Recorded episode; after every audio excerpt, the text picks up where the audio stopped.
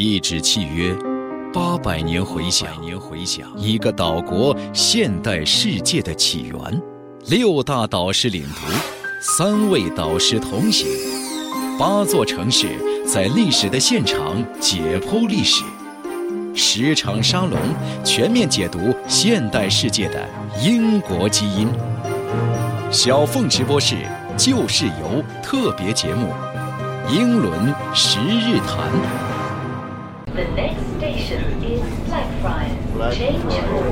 还有下一站就到 Westminster。西敏寺已经到站了，到了西敏寺站，赶紧的下车。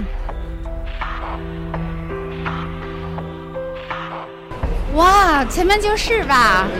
对，我们现在在地铁的出口，已经远远的望见了西敏寺。哇，哇哦哇哦哇哦哇哦！这是大笨钟。哇，地铁的出口就是大本钟。那哪个是西敏寺呢？那个白色的是西敏寺，这个黄色的是国会大厦。春末夏初的一个中午，我和建勋老师一起走出伦敦地铁黄色线 Westminster Station，瞬间混入了这万城之城的人流之中。风从泰晤士河畔的维多利亚堤坝上吹来。听众朋友，您听到伦敦的风声了吗？今天伦敦的天气非常的好，早晨起来还很寒冷，只有十几度的样子。现在大概温度已经升到了接近二十度吧。我今天穿了羽绒服，然后穿了一个我非常喜欢的小羽毛裙。这是世界闻名的阅读与行走旧事游团队英国行的第二天。我站在伦敦的街头，阿宾顿街和西敏桥的交汇之处，眼前是古老的西敏寺和恢宏的国会大厦，身后是童话一般耀眼美丽的伦敦眼摩天轮。阳光下的泰晤士河水泛着翡翠一样的光芒，竟然有无数海鸥在河岸飞舞，翩跹其上。此情此景，美得人简直目瞪口呆。而十字路口行人之多，速度之快，如同急流一样裹挟着我。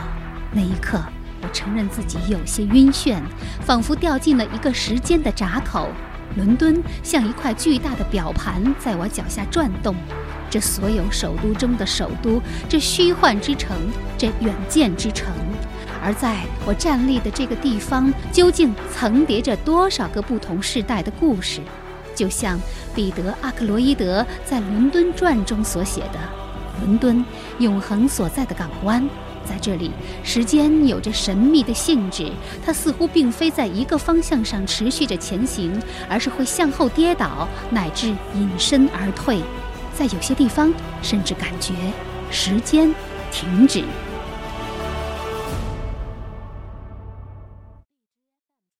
时间停止的一瞬，我和建勋老师在帕里亚敏特街和圣乔治街的交叉口走散了。建勋，突然建勋老师找不到了，Hello。我找着你？丢了你了。你有没有我觉得网络得弄根绳儿把咱俩拴对，着。我应该跟拴小孩儿那个，就是会在背上捆一根绳儿，会在书包上，是应该帮你捆。太美了！你好，你好，你好，你好。OK，这么热情啊！街头的小贩太热情了。旁边有一位卖唱的先生，对，街头艺术家，我特别喜欢这个。来听一下。I remember when I was 17 years of age.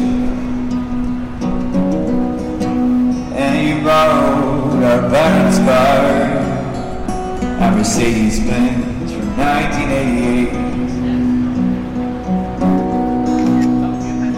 Then you took me out for a drive. We didn't get very far. Before Little brother, you wanna drive the car?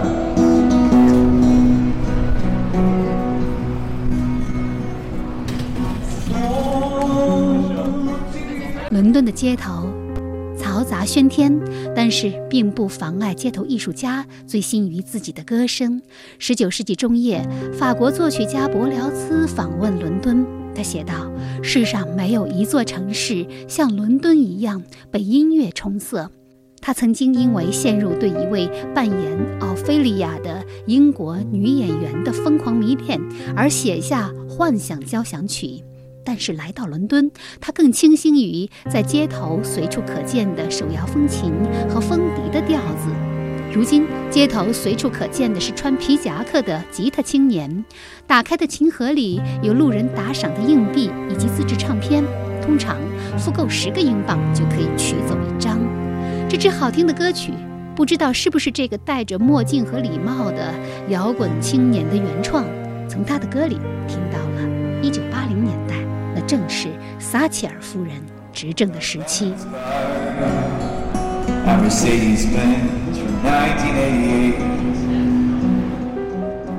穿过一条斑马线，我和建勋老师来到了伦敦最重要的地标——伦敦的心脏——威斯敏斯特大教堂。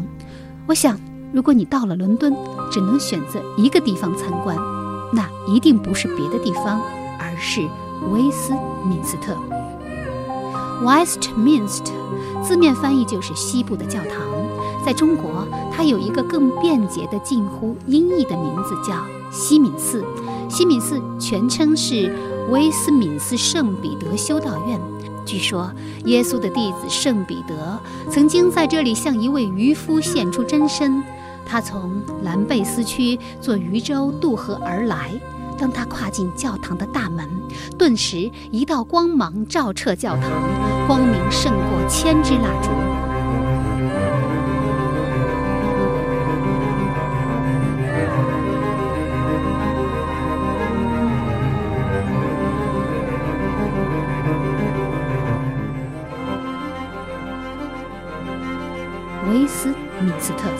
建造就这样被描绘成笼罩在梦境和神奇中，而它最初的建造者就是面色苍白、精神虔诚的国王——忏悔者爱德华。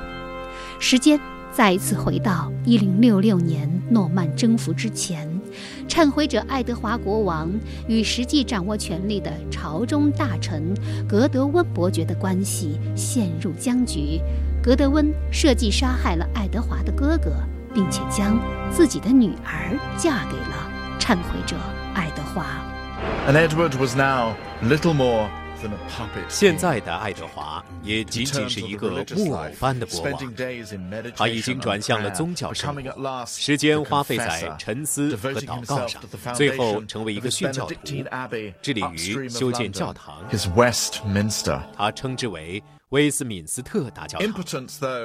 戈德温很明显对将来充满着野心，他曾经把自己的女儿伊蒂斯强嫁给了爱德华，为了生一个小戈德温成为英格兰的下一任国王。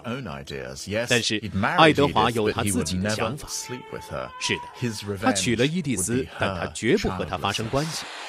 他的报复就是让她没有儿女。而现在，爱德华有一个更恶作剧式的想法。好吧，如果戈德温这么迫切需要一个王位的继承者，我就给他一个。但是我要一个我自己喜欢的。就是在这个时候，爱德华显然允诺把王位让诺曼底公爵威廉那个私生子来继承。当然，在英格兰，没人知道这个。至少，格德温是不知道。一零五三年，他陪国王就餐的时候，死于突发的心脏病。他的儿子们现在接管了他留下的事务，实质上是毫无争议地控制了英格兰。而主持这个家族帝国的，正是他的长子哈罗。一零六六年。忏悔者爱德华国王安葬在这所他生前致力于修建的威斯敏斯特教堂，而第一个在威斯敏斯特举行加冕典礼的国王，正是在黑斯廷斯战役中击败哈罗德的诺曼征服者威廉一世。那一天正是1066年12月25号。No, no photo for the whole. No, not inside the church, but in the green areas. We're to come forward. 哦，你想要这个吗？这个是解说。解说。嗯。有中文的吗？应该有。Do you have Chinese? Can you wait? I'm serving. Yeah. Okay. Yeah. Yeah. OK，就是有点像那个法国的先贤祠，是不是那种感觉？是吗？建勋，你抬头看。嗯。你抬头看这个穹顶，都是原色的，就是大理石的原色。嗯。啊，那个窗花也好漂亮。窗花上面应该也都是一些圣经人物吧。听众朋友，我现在呢是跟杰青老师走进了西敏寺，金碧辉煌，但是呢，啊，又没有像罗马城梵蒂冈的那个圣彼得教堂给人的感觉那么的说，好像每一根柱子上都贴着金子一样。那西敏寺其实相对来说还是要朴素一些，叫它整个的穹顶都是石头的，而且是没有贴金的那种感觉。毕竟它的前身只是一个修道院，嗯，弓形的这种石雕是构建出了一个哥特式建筑的尖顶，呃，挺拔的立柱也是直刺苍穹。抬头仰望呢，就油然而生一种高远莫测之感，就好像是天堂在上一样。那前面呢是一把加冕的椅子，其实呃看上去就是一个很普通的那种木质的方尖椅，但是英国大概有呃三四十位国王都是坐在这把椅子上被加冕成为国王的。嗯，这个跟《权力的游戏》当中那个插满了宝剑的铁王座的椅子相比，实在是太低调，太低调了。这个加冕的时候在这儿，后边那椅子上应该是。翻开休谟的英国史，他记述了发生在九百五十年前的一幕。当阿尔弗雷德主教为威廉涂油，把王冠放在他的头上，观众一片欢呼。但是就在这时，在外守护的诺曼士兵听到里面的欢呼，以为是英国人暴动反对他们的威廉公爵，竟大开杀戒，烧毁房屋。两个民族之间的嫉妒和敌意爆发了，中威廉一朝愈演愈烈。诺曼国王将自己视为绝对君主，可以用末日审判书随心所欲地处置王国内的每一寸土地。但是他们不能剪除根植于昂格鲁萨克逊民族的法律，乃是国家之财产和个人之护卫的观念，也不能消除重大决定需经由民众大会批准的原则。诺曼征服四年之后，威廉甚至召集全国博学之士，开始编制一部忏悔者爱德华的法律。这是昂格鲁萨克逊经验的复苏，而古代良法和不朽习惯的理念，正是英国政治的核心。就像丹尼尔·汉南在《自由的基因：我们现代世界的由来》中所写的：“英国之所以能成为例外，不是因为人种优越、军事强大或岛国地理，而是其法律、自由以及代议制所决定的。”国王的演讲的电影你看了吗？还有一个加冕仪式。Sir, is your Majesty willing to take the oath? I am willing. Well, of course you are. Will you govern your peoples, Great Britain, Ireland, Canada, Australia, and New Zealand according to their lands and customs? I solemnly promise to do so. 自从1066年征服者威廉一世，直到1952年伊丽莎白二世，英国王室的加冕典礼都是在威斯敏斯特教堂举行。只有两个人例外，一个是在伦敦塔失踪的小王子爱德华五世，另一个则是不爱江山爱美人，为了辛普森夫人而逊位的爱德华八世。而英国王朝也从诺曼到金雀花，都铎、斯图亚特。汉诺威一路奔到如今的温莎王朝。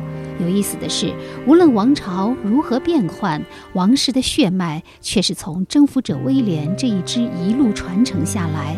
血缘关系或远或近，但每一个国王其实都是威廉的后代。这和项羽、刘邦在街头遇见秦始皇的巡游车驾威风凛凛，便发出“大丈夫生当如此”。比可取而代之的感叹完全不同。用建勋老师的话来说，不是王室血脉而想谋取王位，想都不要想。威斯敏斯特大教堂，陵墓和纪念碑诉说着人类的尊严和成就。这教堂完全自筹资金，并用来自国家、王室或者英国圣公会的财政拨款，了不起，所以他非常独立的。他想埋谁在这里，是把谁葬在这里，他就不受权力的控制，对吧？那这个是谁？爱德华一世，King Edward，是这个吗？嗯哼。这都是棺材啊！对，都是石头棺材。威斯敏斯特既是伦敦的庆典之城，也是伦敦的死者之城。走进它，就仿佛走进一个豪华的墓葬当中。历代国王在这里走上权力的顶峰，而他们死后也大多长眠于此，因为他们相信这里是离天国更近的地方。而在西敏寺大教堂一座纯黑的大理石陵墓中，安葬着一位金雀花王朝的杰出国王，他就是签署大宪章的狮地王约翰的儿子亨利三世之子长腿爱德华。他的墓碑上刻着这样的字样：“爱德华一世，苏格兰之锤，坚守忠诚。” The King of Scotland had died without a son, and the King of England. Cruel pagan known as Edward the Longshanks claimed the throne of Scotland for himself. So Longshanks invited them to talk. 听众朋友，我现在眼前的这个木棺，就是英国历史上一位著名的国王，叫长腿爱德华。他之所以叫长腿，因为他相貌英俊，好像双腿修长。那欧洲君王的绰号都很有意思啊，不像我们中国古代那么严肃。比如慈禧太后死了之后，好像是叫做，呃，孝亲慈禧什么什么什么端佑康仪巴拉巴拉巴拉，大概有二十多个字，非常的可怕。那在英国呢，就同为女王，血腥玛丽是不是更好记一些呢？欧洲很多君王都有绰号，而且都是写进正史的。比如说威廉一世，他的绰号就是征服者威廉，因为他私生子的身份，所以他还有另外一个绰号，就叫私生子威廉。那他的儿子呢，威廉二世的绰号就是红脸威廉。像这个长腿爱德华的祖父叫做狮帝王约翰，因为他总是打败仗，总是丢失领土。那在英国历史上，绰号最多的一个国王就是这个长腿爱德华。他的其他的绰号还包括什么？啊，威尔士的征服者呀，苏格兰的铁锤呀，英国的查士丁尼等等。反正一听你就知道他是一个有着赫赫战功的国王。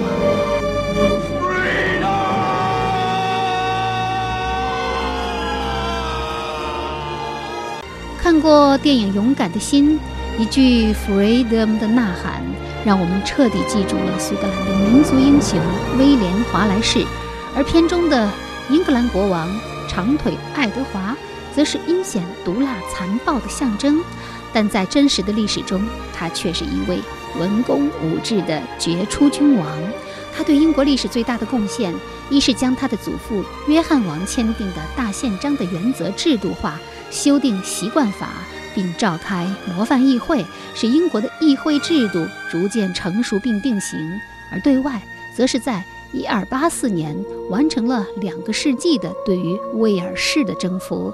他的儿子爱德华二世恰好在那一年诞生于威尔士，从此以后，英国的王太子就都有了威尔士亲王的称号。这是理查德二世国王的陵寝。是不是这些人尸体就在这里？有可能。查理二世詹姆斯二世，还有威廉三世。其实这种地方应该说阴气挺重的，是吧？嗯。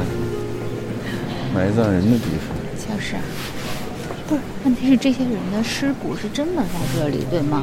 嗯。他还不是衣冠冢啊。可能不是所有人都在，有一些人可能在。查理啊，查理一世，砍头的。对，仅以一票之差被判了死刑。安妮困，这个是安妮公主，一五一五年出生，到一五五七年，这才活了多少岁啊？四十二岁。对，四十二岁，那时候人的寿命真的好短。亨利七世，这个是谁？这是个大人物。这是亨利七世。哦，这是亨利七世。就是亨利八世的父亲。伊丽莎白。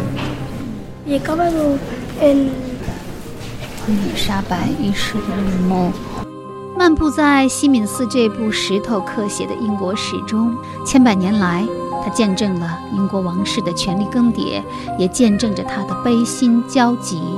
然而，和中国的皇家陵园相比，西敏寺显然也过于狭窄、拥挤了一些。这么多的帝王长眠于此，三步一个爱德华，五步一个亨利，左边一个詹姆士，右边一个乔治。他们的石棺、塑像、纪念碑错落交替，满满当当的，几乎要将西敏寺挤爆的感觉。若不是多一道神光加持，简直想不出为何所有的帝王都想成为这里的永久居民。若是到了夜晚，活人沉睡的时候，这些帝王全都起身。该是何等奇异的场景！而西敏寺里这几乎并排躺着的两个女人——童贞女王伊丽莎白·都铎，以及被她处死的玛丽·斯图亚特，谁又会更加感叹自己的命运呢？The Queen orders these measures for your protection. The Queen? I am a queen. They call her the Virgin Queen. Why is that, sir? Can it be that no man will have her? 英国历史上，都铎王朝虽然只有短短一百一十八年，却是剧情最为狗血的一个王朝。亨利八世的六次婚姻，安妮·柏林的上升陨落，玛丽一世的血腥暗淡。而其中最令人唏嘘的一段，莫过于英伦玫瑰伊丽莎白一世和苏格兰蔷薇玛丽斯图亚特两个女王之间的巅峰对决。而这场悲剧和英国的宗教信仰之争依然有着莫大的干系。The Queen has been attacked. The assassin seized. The Queen. unharmed. Unharmed? And you, man, are to be tried for treason. Me? What has any of this to do with me? 亨利八世为迎娶安妮·柏林而与罗马教廷决裂，英国改信新教。亨利八世去世之后，他的三个孩子相继继位，其中大女儿玛丽一世女王曾经试图恢复天主教信仰，并残害新教徒，从而赢得“血腥玛丽”的恶名。玛丽突然暴病而亡，囚禁在伦敦塔中的伊丽莎白才幸免于一死，并成为英国女王。她信奉新教，对于天主教则采取和解的宽松政策。但是，仍有一批旧贵族暗中密谋，同样具有都铎血统，但信奉天主教的苏格兰女王玛丽·斯图亚特继位。风华绝代的玛丽·斯图亚特一岁时就继承苏格兰王位，后来又嫁给法国国王。寡居之后，她回到苏格兰，又卷入了可怕的情感纠葛，背上谋杀亲夫的罪名，被苏格兰贵族罢免。她于是天真的逃往表亲伊丽莎白宫中避难，却被伊丽莎白一世软禁在伦敦塔中。一五八七年，在获得一份玛丽亲笔签字准许其同党刺杀伊丽莎白的密信之后，玛丽斯图亚特被斩首，年仅四十四岁。Mary Stuart must die. Mary Stuart must die. Where is it written? Who says so? Have I ordered it? The law, Your Majesty, is for the protection of your people. 一六零三年，终身未婚的童贞女王伊丽莎白一世驾崩，时年七十七岁。而她将英格兰王位传给的正是玛丽·斯图亚特的儿子苏格兰国王詹姆斯六世，史称詹姆斯一世。由此开始了斯图亚特王朝的统治。建新老师，你说这伊丽莎白女王她也不结婚？他就没想过求得一儿半女的，从而保住都铎王朝的江山吗？你说这都铎王朝不眼看就砸在他手里了，他就没想过这样很对不住他的老爹吗？他的亨利老爹为了把江山保住，不惜娶六个老婆。我觉得这个他不结婚原因多方面，到现在也有各种各样的这种传说呀。比如说，说他特别小的时候啊，因为他的父亲去世之后呢，他的父亲的最后一个老婆等于说改嫁了，嫁给另外的一个人之后呢，他就在那个人家里住过那么一段时间。据说亨利八世最后那一个老婆的那个老公很有问题。然后可能对伊丽莎白动过一些手脚，反正让他从小可能心里有一些阴影，有一些问题。但是这个是不是真实的？可能建勋老师，你实在是太扒了，我这么能扒，我都没扒出这一段来。对，这历史学家查到的一些资料，可能还有证据，这个不是胡说的。那另外还有一些原因，就是说他结婚就面临一个很大的问题，就是这个结婚呢必须得考虑到英国的稳定安全的问题。就是好多的外国那些王室去向他求婚，如果我跟这个人结婚，没有跟另外一个，这种呃和平这种秩序是不是会被打破？呃，怎么样保住英国的这个江山？我觉得这是他考虑比较多的。不是有句名言说：“我嫁给英格兰了吗？”对他嫁给英国人民。哎，那你说这事儿中国人就挺难理解的。伊丽莎白她杀了玛丽，但是却把王位传给了玛丽斯图亚特的儿子。你说他怎么就没像西太后那样，就哪怕是过几个一个人来给他当儿子，也要把王位传给自己的后代？我这个是不是也是典型的中国人思维啊？这个太鸡贼了，是吗？对，这个还是跟这种血缘有关系。在英国或者是欧洲很多国家的历史上，你要没有正统的血缘关系，你是很难当上国王的。因为名名不正言不顺，其他人就要造反，其他人就不满，那你就会为这个王朝的后边的这个稳定埋下祸患。其实这个玛丽她也是有这都铎血统的。那当然是的。是的，所以他才会成为伊丽莎白的一个重大威胁啊。对他当然也想当国王，毫无疑问的。伊丽莎白，你要他要想能够稳固自己的统治，他必须把这些强有力的对手拿下，把这个有叛乱野心的这些人都给制服。其实没有什么奇怪的。伊丽莎白软禁玛丽，引起了欧陆天主教的强烈反应。教皇庇护五世发出训令，宣布革除伊丽莎白的教籍。废除其王位，并且号召天主教徒起来将他推翻。一五七一年，英格兰议会通过法案，禁止将教皇训令带入英伦，违者按叛国罪处死。同时，议会还确认了此前教士会议通过的三十九条教规，这标志着英格兰宗教改革的完成。经过四十多年的斗争，英格兰终于建立了独立的安里甘教会。又称英国国教，它是改造天主教仪式、接受加尔文教内核和忠于女王三者的结合，这也是伊丽莎白女王政权巩固、国家独立的重要一环。伊丽莎白杀了玛丽之后，就是西班牙人就来找茬了，就找上门来了，要打英国。这个是究竟是为什么？也跟宗教有关系。呃，西班牙是天主教国家，伊丽莎白推崇这个。新教，呃，他们很不满呢。哎，正好他杀死玛丽之后，他们觉得这是一个借口，然后这可以进攻一下英国。西班牙战败了，然后英国就进入了黄金时代了。是的，结果就发生了一场非常大的这个有名的这个战争，嗯，派了无敌舰队，但是没想到自己最终失败。其实那个时候，西班牙在欧洲算不算老大呀？嗯，应该说西班牙那时候很强大的，是很强大的。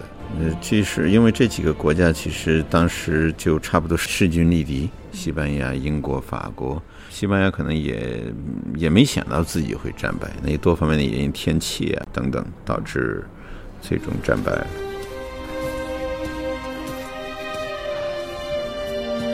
My loving people, we see the sails of the enemy approaching. hear the Spanish guns over the water. Soon now,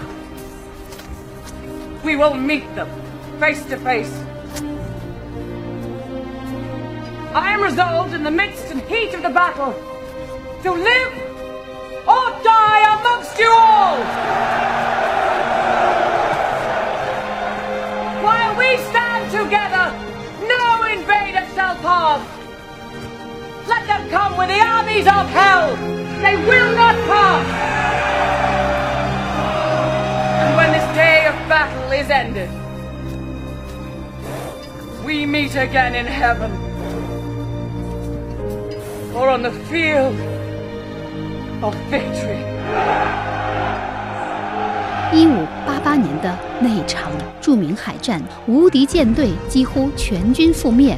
从此以后，西班牙急剧衰落，海上霸主的地位被英国取而代之。伊丽莎白女王支持商人兼海盗德雷克，成为第一位完成环球航海的人。后来，英国又发现了西班牙人在美洲开采银矿，经秘鲁运回国的秘密，并对其抢夺。伊丽莎白女王还无视葡萄牙对南大西洋的独占权，把视线对准了好望角。一六零零年，伦敦商人成立了东印度公司。从伊丽莎白女王的这些政绩，我们似乎已经看到了日不落帝国的前兆。建勋老师，您说这伊丽莎白女王，她是英国历史上最伟大的女王吗？可能不能说那么绝对，说她是最伟大的女王，因为后来有维多利亚女王，现在也还有这个伊伊丽莎白二世，是吧？现在都虚了吗？这都是女王，而且呢，在位时间也都很久。当然，伊丽莎白呢非常重要，一个是在她期间，英国确实发生了不小的一些变化。还有一点，我觉得比较重要的是。她当时承认经过人民的统一来进行统治的，他统治是经过人民同意的，所以呢，她总是和议会合作的比较好，听取那些大臣、那些顾问的意见，然后正好也在这个时代，司法逐步的独立起来。库克、培根都是在那个时代当大法官，都争相得到他的宠幸。他也很虔诚的一个基督徒，爱戴民众。据说历史学家对他评价都是普遍是比较高的。如今。伊丽莎白女王和玛丽女王的木棺几乎是并行躺在西敏寺中，相隔不足十米。头戴王冠的伊丽莎白，手执权杖和水晶球十字架，标志性的扇形领子衬托着她的威严。而玛丽斯图亚特头发微卷，双手合十，身上只有一件苏格兰披风。在这场旷世对决中，显然。玛丽彻底输了，输得头断血流，但是她的儿子却继承了英格兰王位，彻底改写了整个王朝。这或许就是英国历史的吊诡之处。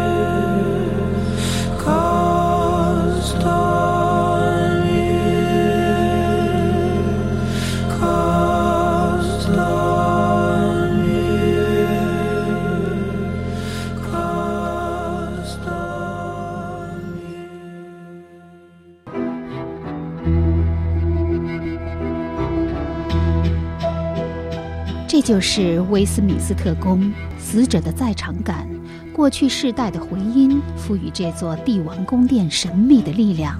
走进它，你会油然而生超凡脱俗的飘然之感。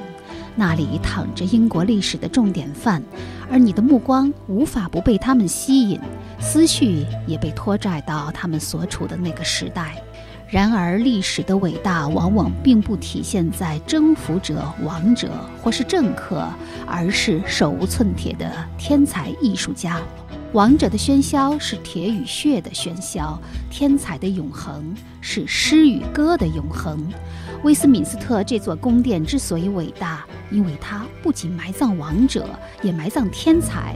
在一个民族里，几百万人中才能产生的一位位天才，而在西敏寺南端的诗人角，正是这样一个令人内心尖叫的区域。仿佛人类群星在此闪耀。亨利·詹姆斯、迪兰·托马斯。迪兰·托马斯是个诗人，这个是不是就是诗人角呀？是。拜伦。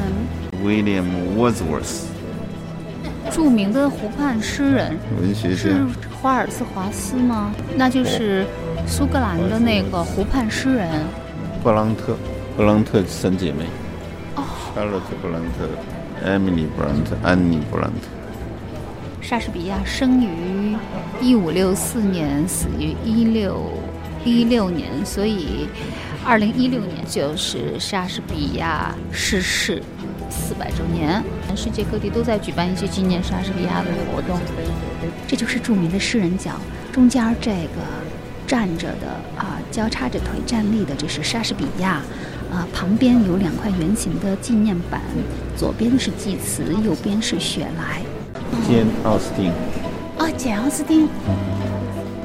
为什么没有简·奥斯汀的头像啊？奇怪啊！简·奥斯汀，冯克里老师的女神，她特别喜欢简·奥斯汀。我准备在旧书店淘一本简·奥斯汀的原版书送给她。下面这个有着一只飞鹰的墓碑，这是 D.H. 劳伦斯啊，就是那个查特莱夫人的情人那个作者。哇，那那是一本禁书，被禁了好多年。旁边这个是托马斯·艾略特，托马斯·艾略特。诺贝尔文学奖得主。麦考莱，哦，麦考莱。啊，写过英国史，麦考莱。非常有名的历史学家，是不是冯老师？冯克利先生刚刚翻译过他的书，前一段时间。有可能，有可能，他应该很喜欢麦考莱，也应该有库克和埃德蒙·伯克的哦，你还在但是根本没有。你还在孜孜不倦的 在找埃德蒙·伯克，把这个所有的这个人物都给列出来，是吧？我们去爱丁堡找休谟吧。休谟的雕塑就在爱丁堡的大街。西敏寺被称为荣誉的宝塔尖儿，诗人角无疑是塔尖儿最拥挤的一角。其中最引人注目的是一个黑色壁炉式的文学家墓葬，他就是以《坎特伯雷故事集》闻名于世的乔叟。一三八七年四月中旬，在伦敦泰晤士河南岸的一家小旅店里，叙述者乔叟和二十九个朝圣者偶然汇集在一起。他们都准备去离伦敦七十英里外的坎特伯雷朝拜圣徒托马斯·贝克特的圣祠。店主喜欢热闹，提议在往返圣地的途中，每个人来回讲两个故事，以做长途中的消遣。而故事讲得最好的人，回到旅店，大家合请晚餐。那是个初夏芳林的日子，我到泰巴旅店投宿歇息，怀着一颗虔诚的赤子心，我准备翌日出发去朝圣。黄昏前后，华灯初上时分，旅店院里涌入很多客人。二十九人来自各行各业，不期而遇，都到旅店过夜。这些香客人人潜心诚意，次日要骑马去坎特伯雷。客房与马厩宽敞又洁净，店主的招待周到而殷勤。夕阳刚从地平线上消失，众人同我已经相互结识，迎着熹微晨光，干燥马路上。可是，在我叙述故事之前，让我占用诸位一点时间。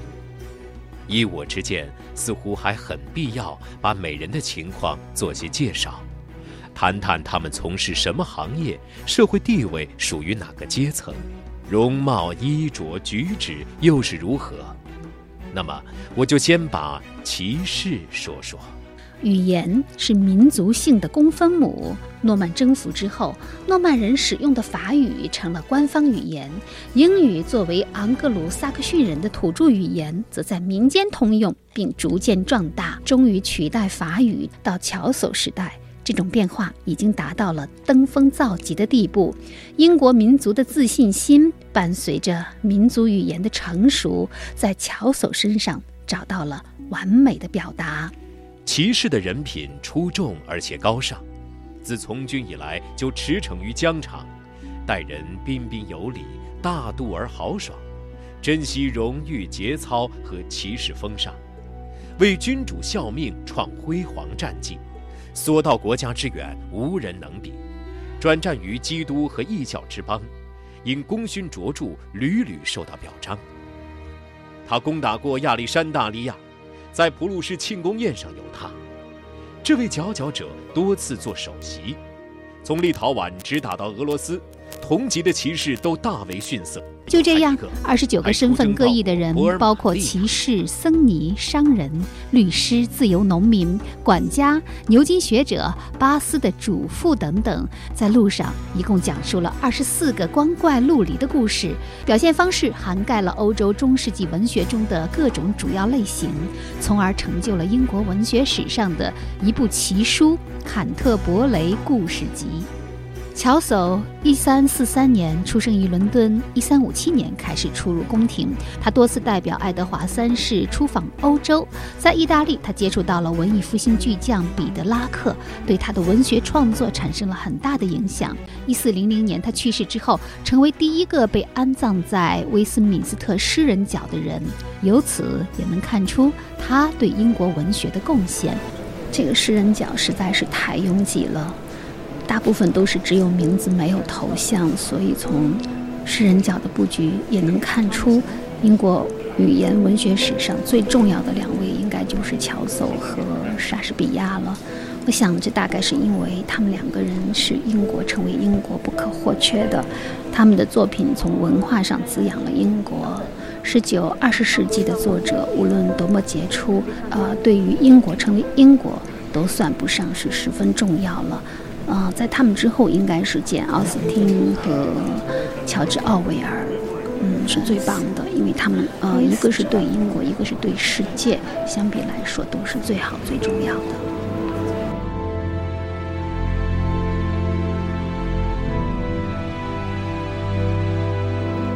在西敏寺里还有很多位的自然科学家，每一个都是大名鼎鼎，比如牛顿。比如达尔文、法拉第等等。达尔文。哦，这是达尔文。嗯，一八零九年出生，一八八二年。那是达尔文在哪里啊？不会在我们脚下这块墓地吧？是这个意思吗？应该就是这意思。这就是，其实就是这一块地。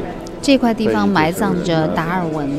我们那天就是在机场换英镑的时候，英镑上面也有达尔文，非常重要的人物。好，这个呢？对，我得拍一下啊，稍微一等，我拍拍这个达尔文。哦，对他不让拍，对，sorry。这个牛顿墓的规格非常的高，简直可以和帝王的豪华墓穴相媲美。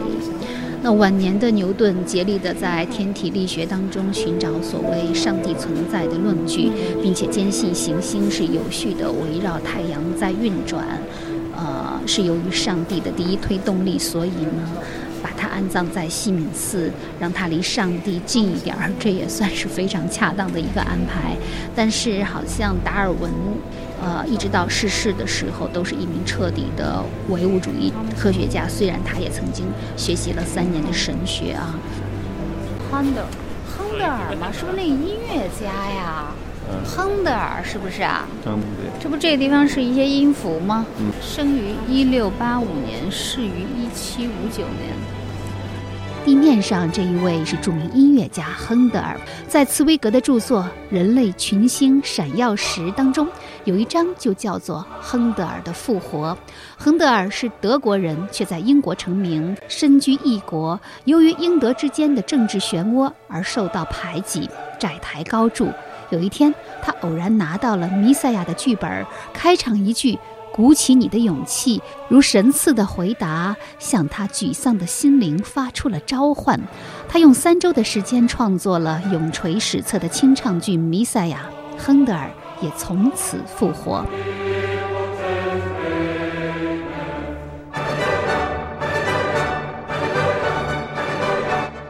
一七四三年，《弥赛亚》在伦敦音乐厅首演的时候，第二幕中曲时的《哈利路亚》反复。延伸、扩大、突出、飞翔，仿佛是要将这赞美之歌从尘世滚滚向上送往天堂。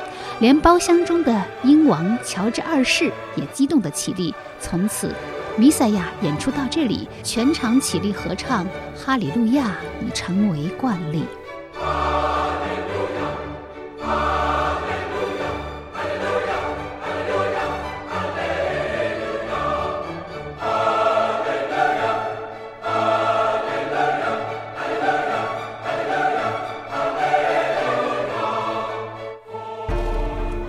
出这帝王宫殿和天才居所，离开这座圣灵和烛光笼罩着的、有些肃穆和昏暗的英国教权的最高象征——威斯敏斯特大教堂，我和建勋老师重返阳光与喧嚣之中。旁边紧邻的，则是英国的政治中心——国会大厦，又叫威斯敏斯特宫。有人曾形容。伦敦有一个哥特守护神，与古典时代的神灵激战不已。威斯敏斯特宫就是世界上最大的单体哥特建筑，最初也是在诺曼征服之前由忏悔者爱德华建造。一二九五年，长腿爱德华一世为了筹集战争经费，在这里召开了第一次的正式会议。此后，议会经常仿照这个会议而召开，所以这一次的议会又被称为“模范议会”。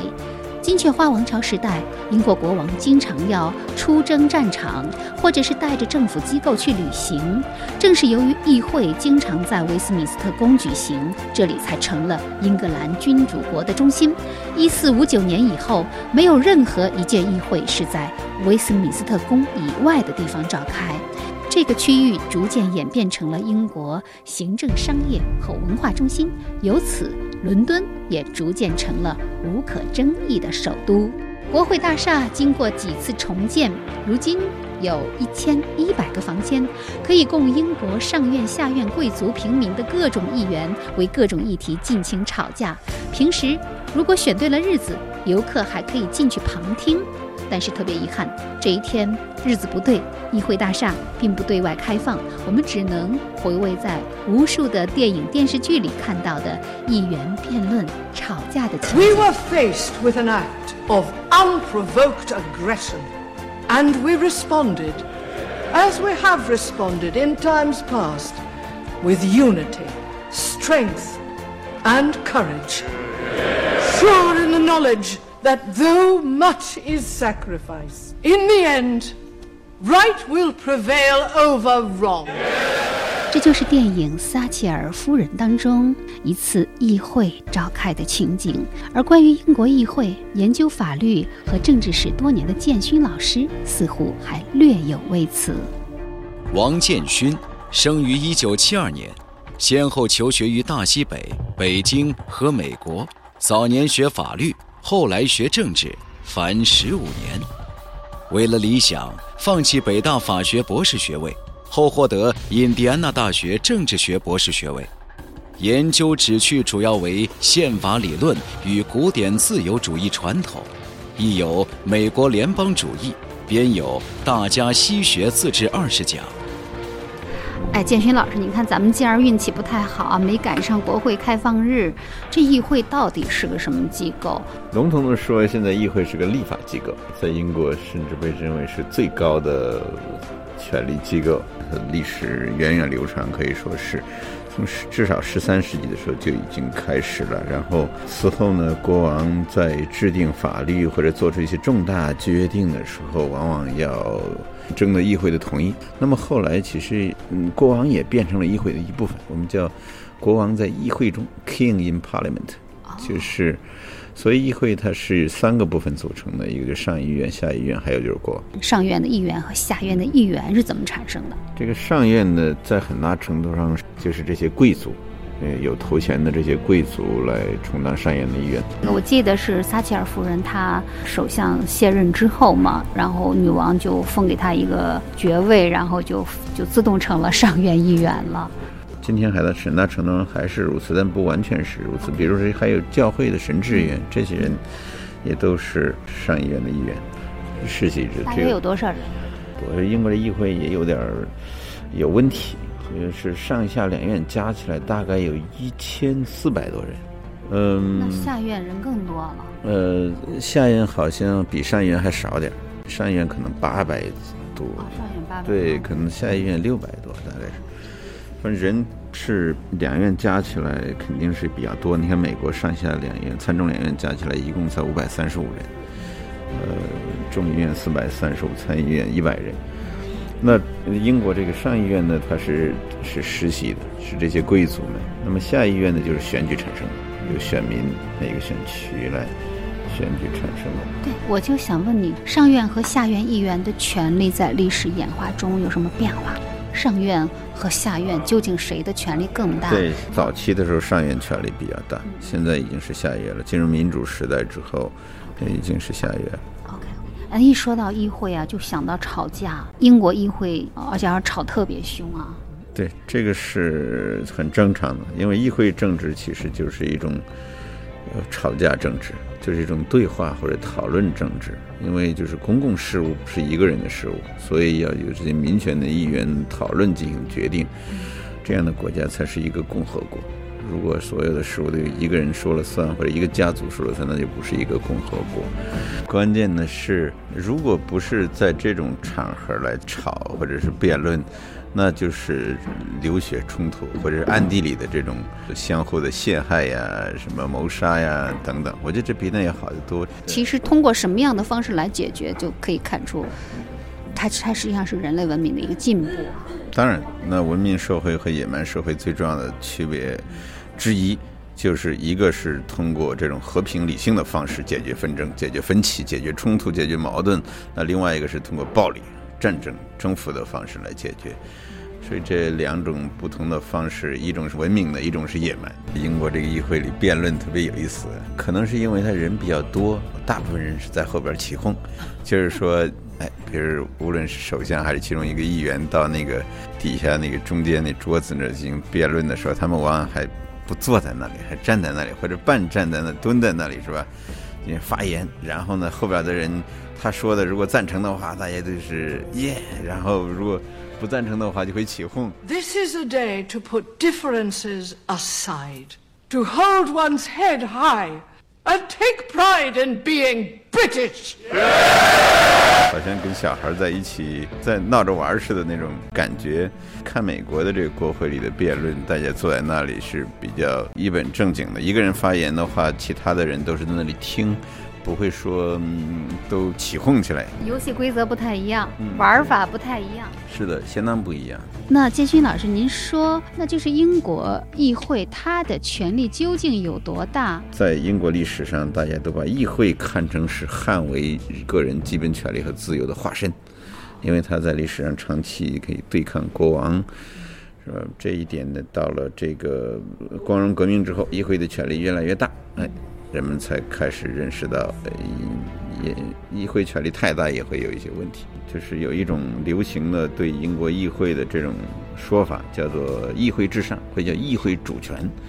这个最典型的描述就是，一个瑞士法学家去英国之后，他就发现英国的议会可以为所欲为，除了不能把一个女人变成一个男人，或者把一个男人变成一个女人之外，那么这句话广为流传，哎，大家都把它。呃，当成是最准确或者贴切的描述英国议会权力的一个一个表达，但我想说的是，这种看法是有问题的，或者甚至可以说错误的。如果他至上的话，他制定一条法律，宣布废除所有的法院怎么样？宣布废除英国人自古以来就享有的所有的自由和权利怎么样？我们很难想象。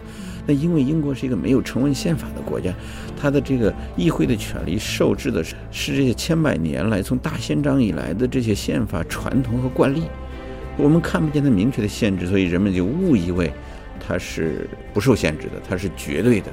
这个问题有悖论在里边，因为如果我们要说议会拥有主权的话，那置人民于何地？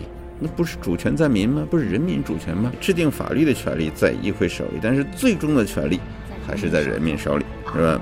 那这个这个算是找到标准答案了。所以把英国看成是议会至上，在我看来是错误的。其他国家仿效它的话，也是一个错误。英国议会政治对世界最主要的影响是什么？就说要理解现代社会，必须要先理解英国。这话里面是不是也包含着这个维度呢？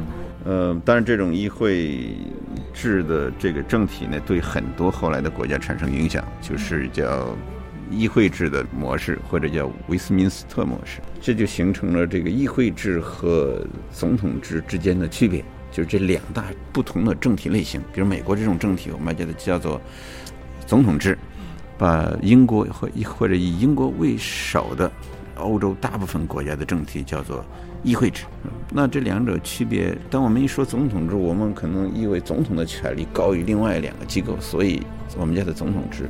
其实美国的政体，总统、国会和最高法院谁都不比谁更高，他们之间是平起平坐的关系。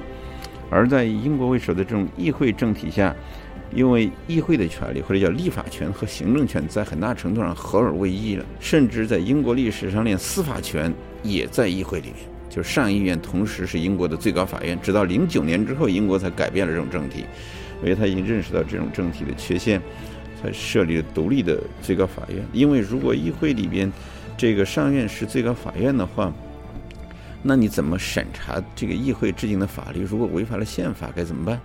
如果侵犯了人们的自由，所以他们这个政体，因为它是历史上这种长期演变而来的，不是一个精心设计的一个产物，不像美国宪法一样，所以它有一些在法理上相互矛盾的地方。那么他们已经认识到这一点，在改变它。但这种议会制民主政体呢，有一个很大的问题，就是它破坏了它立，它是立法权和行政权几乎是合二为一了。因为首相通常是由议会里边的多数党的领袖，呃，当然当呃当然当选或者由议会选举产生，那么他要对议会负责，在很大程度上讲，所以就立法权和行政权不分，所以这是一个缺陷。那么英国人。到现在也逐渐的认识到这种缺陷所带来的后果，因为没有违宪审查，就难以制约议会的权利。美国人当时之之所以要从英国独立出来，很重要的一个原因，也是对英国议会的权力太大不满，是吧？那就是说，在麦迪逊看来，议会虽然在历史上充当着制约王权的这种角色，或者起着重要的作用，但这也绝不意味着说我们要赋予议会。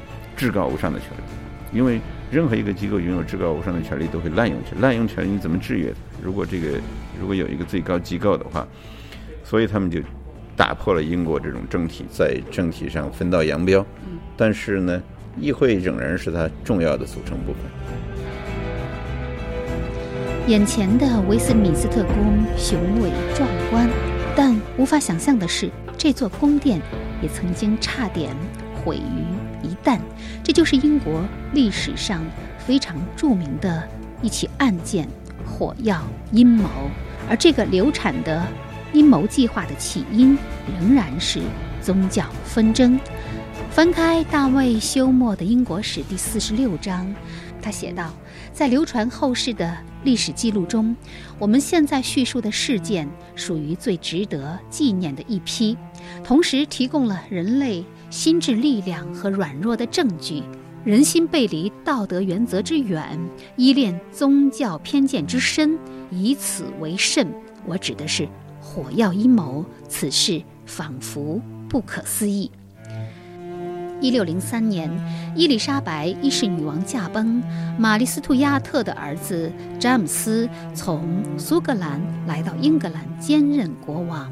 詹姆士六世和大多数苏格兰人一样信奉新教，但是作为信奉天主教的玛丽女王的儿子，罗马天主教徒对他的恩惠和宽容抱以厚望。但不久，他们就发现了自己的错误。詹姆斯严格奉行伊丽莎白时期的法律，于是，一群极端的天主教徒策划了火药阴谋。他们在国会大厦的地下室里放置了三十六桶火药，要将国王、贵族、上下两院所有的敌人埋葬在同一个废墟里，并重建一个天主教的国家。复仇的前景令人心醉神迷，以至于他们忘记了自身的安危。神圣的怒火压倒了所有的动机。计划密谋实施了一年半的时间，然而，一六零四年十一月五号，就在计划即将实施前的数小时，由于一封密函的泄露。火药阴谋彻底流产，阴谋的发起人盖伊·福克斯和他的同谋们被处死。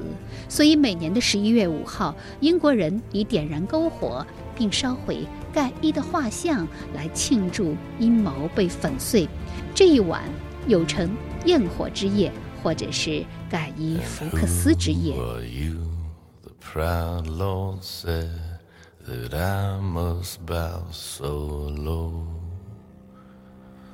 阴谋的流产对英国天主教产生了巨大的负面影响，它使得天主教解放运动全面停止，天主教徒们只好再等待二百年，直到一八二九年，乔治四世签署了天主教平权法案，他们才在各个方面享有了较为平等的权利和地位。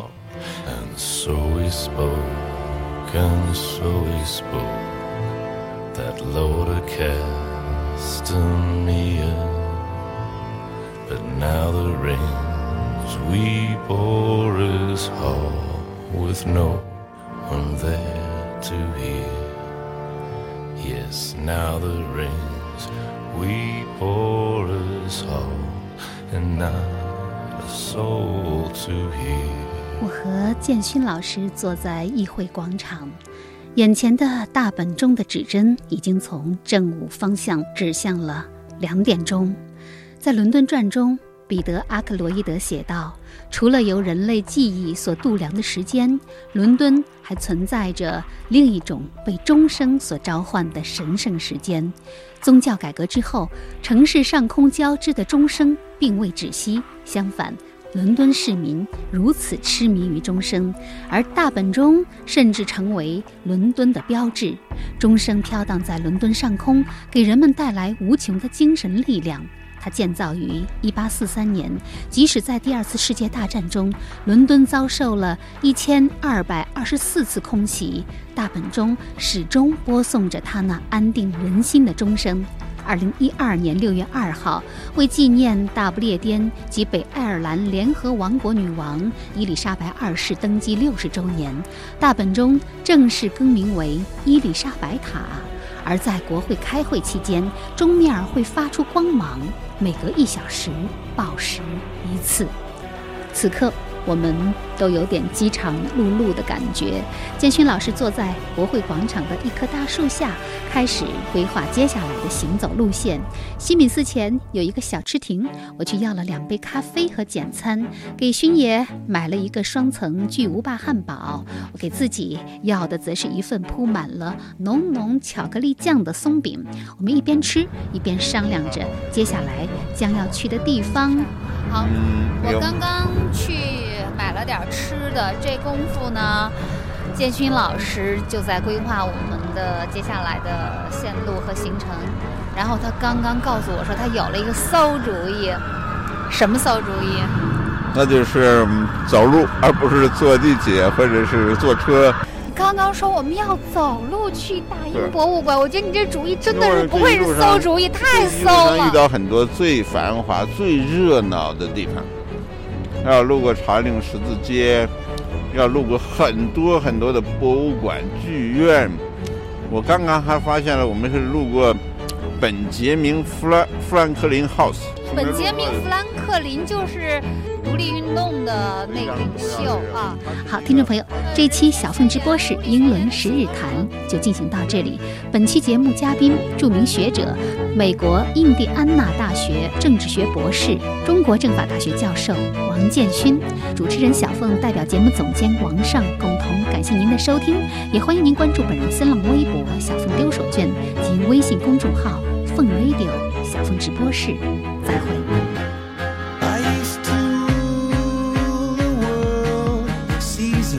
Rise when I gave